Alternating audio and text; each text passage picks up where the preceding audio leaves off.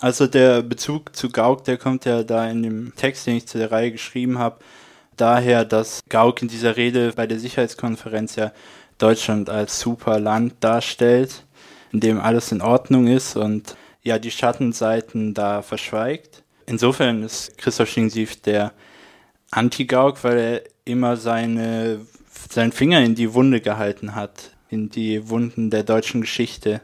Die sind namentlich die letzte Stunde im Führerbunker, so wie auch eine der Filme heißt, die Wiedervereinigung und die Problematik in Anführungsstrichen von Migration. Sind das so ein bisschen die Themenschwerpunkte in den genau. Filmen? Ja. Also der, der dritte, was du jetzt als Migrationsproblematik bezeichnet hast, das bezieht sich ja so konkret auf die Asyldebatte so in den 80ern und Anfang der 90er, die dann ja in rechtsradikalen Gewalttaten auch geendet ist. Von Christoph Schlingensief, ich habe noch keinen einzigen Film von ihm gesehen, weiß ich nur, dass er Performance-Künstler war, relativ jung gestorben immer sehr provokativ, schwer konsumierbar und sehr unkonventionell. Ja, er war hauptsächlich Filmemacher, so hat er sich, glaube ich, selbst verstanden. Als er ganz jung war, hat er schon angefangen, Filme zu drehen, erste Super 8-Filme mit 10 oder so. Die Öffnung für andere Kunstformate kam erst später. Das mit dem Provokativen und schwer konsumierbaren, das zieht sich auf jeden Fall durch sein ganzes Schaffen. Jetzt gibt es ja auch einen ganz konkreten Aufhänger, diese Filme zu zeigen und sie auch als Alternative gegen Deutschland zu betiteln, nämlich die WM, der nationale Hype, dem wolltest du was entgegensetzen. Und das ist auch ganz bewusst so gewählt, dass diese Filme bei den Deutschlandspielen gezeigt werden. Ja, das richtet sich auf jeden Fall auch gegen dieses Bild vom eitlen Fähnchengewedel, was man bei der WM immer mitkriegt. So gerade um die WM herum, da gibt die FIFA sich ja schon sehr viel Mühe, sein Bild von einer zu einer schönen Welt, in der sich alle einig sind in ihrer Liebe zum Fußball zu zeichnen. Und dass das nicht stimmt, das ist ja wohl klar. Also sieht man jetzt in Brasilien mit den ganzen Protesten. Gerade die FIFA ist ja extrem an Ausbeutung beteiligt. Da ist auch eine Parallele dazu, was ich zum Beispiel im Artikel an diesem Deutschlandbild kritisiere. Da geht es ja auch darum, dass man eben das Schlechte ausklammert und sagt hier, wir sind alle happy und uns geht's allen gut. Ob das jetzt stimmt, ist die eine Frage, aber es verleugnet ja auf jeden Fall die Ausbeutung auf dem dieses Leben, was wir hier führen, aufgebaut ist. Und genauso ist ja die Fußball-Weltmeisterschaft auch auf Ausbeutung aufgebaut und viele Leute müssen darunter leiden, dass sie so durchgeführt wird, wie sie durchgeführt wird. Wenn ich jetzt mir den ersten Film angucke in der Reihe 100 Jahre Adolf Hitler, die letzte Stunde im Führerbunker, der geht ja auch tatsächlich nur 55 Minuten. Irgendwo wird auch in dem Artikel Der Untergang erwähnt, dieser Film, der ja relativ bekannt war. Aber was Schlingensief beabsichtigt hat, ist jetzt nicht so diesen Menschen oder wie auch immer zu zeigen, sondern das alles ins Abartige und Perverse zu ziehen. Ist das richtig? Ja, ich denke, äh, so kann man es sagen. Also äh, beim Untergang, der ja erst äh, ungefähr 15 Jahre später gedreht wurde, da wird ja sehr die menschliche Seite von Hitler gezeigt. Und das ist bei dem Film nicht so. Also es ist sehr schmutzig und hysterisch alles und außer dass Hitler jetzt einen Hitlerbart hat, oder Udo Kier, der da Hitler spielt, einen Hitlerbart hat, ist jetzt Hitler nicht zu erkennen, so von, von seiner Persönlichkeit her oder so. Ich frage mich immer, wie er das macht. Also magst du vielleicht einen kleinen Teaser für den Film geben? Also wie, wie die wie, porträtiert wird. Die genau, wie Stunde. dekonstruiert man, ja, so eine Ikone ist es ja im Endeffekt auch, ne? Im Negativen oder Positiven. Hm.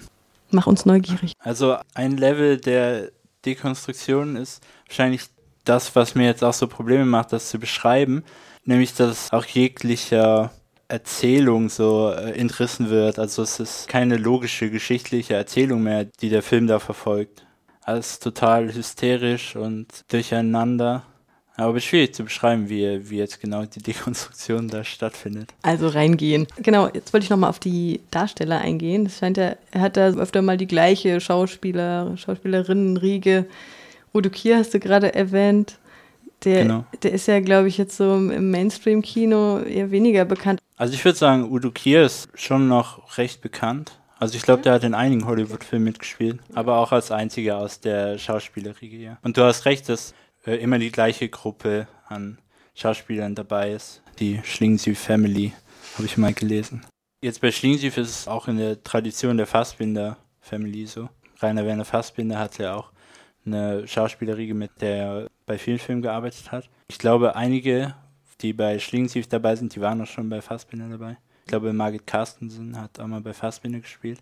Ich glaube, er hat dann auch mal gesagt, dass er mit denen eben gut arbeiten kann und dass es ein gutes kreatives Umfeld ist, in dem sich Ideen gut entwickeln können.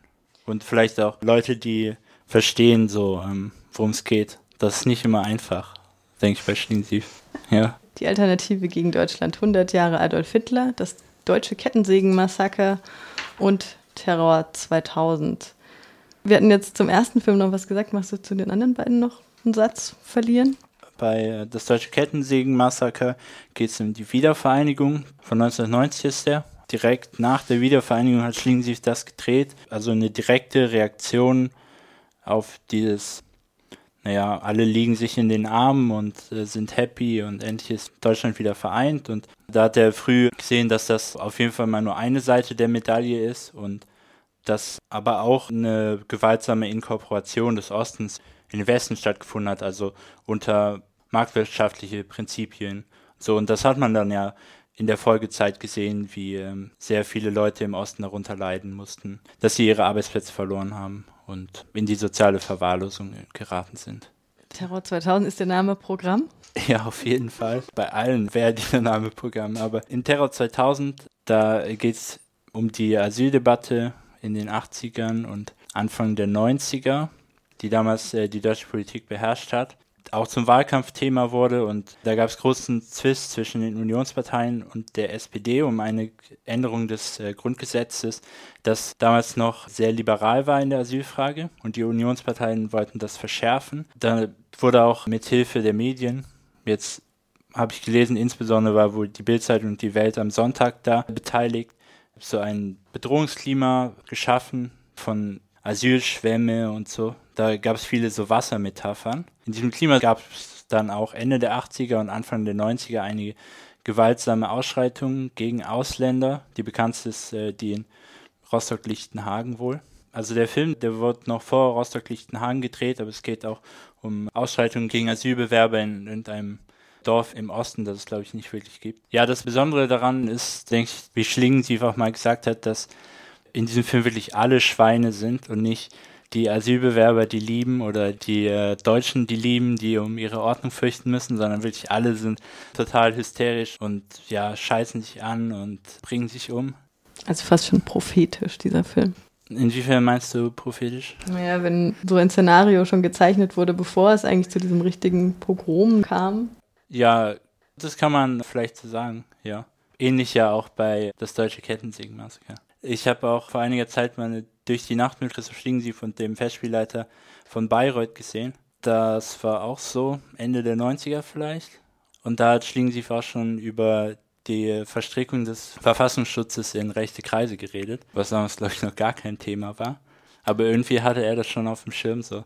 Also manchmal ist das recht prophetisch, sein Schaffen.